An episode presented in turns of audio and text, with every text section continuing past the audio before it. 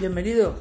Os hablo de la caravana de taxi que ha ido a recoger refugiados a Ucrania.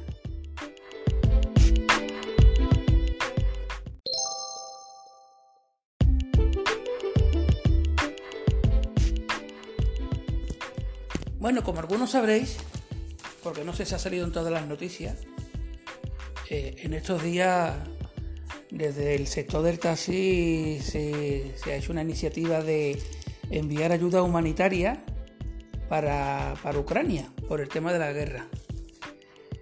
Y entre toda esta iniciativa, ¿eh? Eh, José Miguel Fune, uno de los propulsores de, esta iniciativa, ¿eh? se le ocurrió la idea de reunir a 34 taxis, 68 conductores y hacer nada más y nada menos que un recorrido de 6.000 kilómetros entre ida y vuelta para llevar ayuda humanitaria a, Ucrania y además traerse a unos 150 refugiados hacia España. Es de decir que, bueno, esto es eh, un gran acto de solidaridad y demuestra la calidad humana que tienen los taxistas y el compromiso con la sociedad.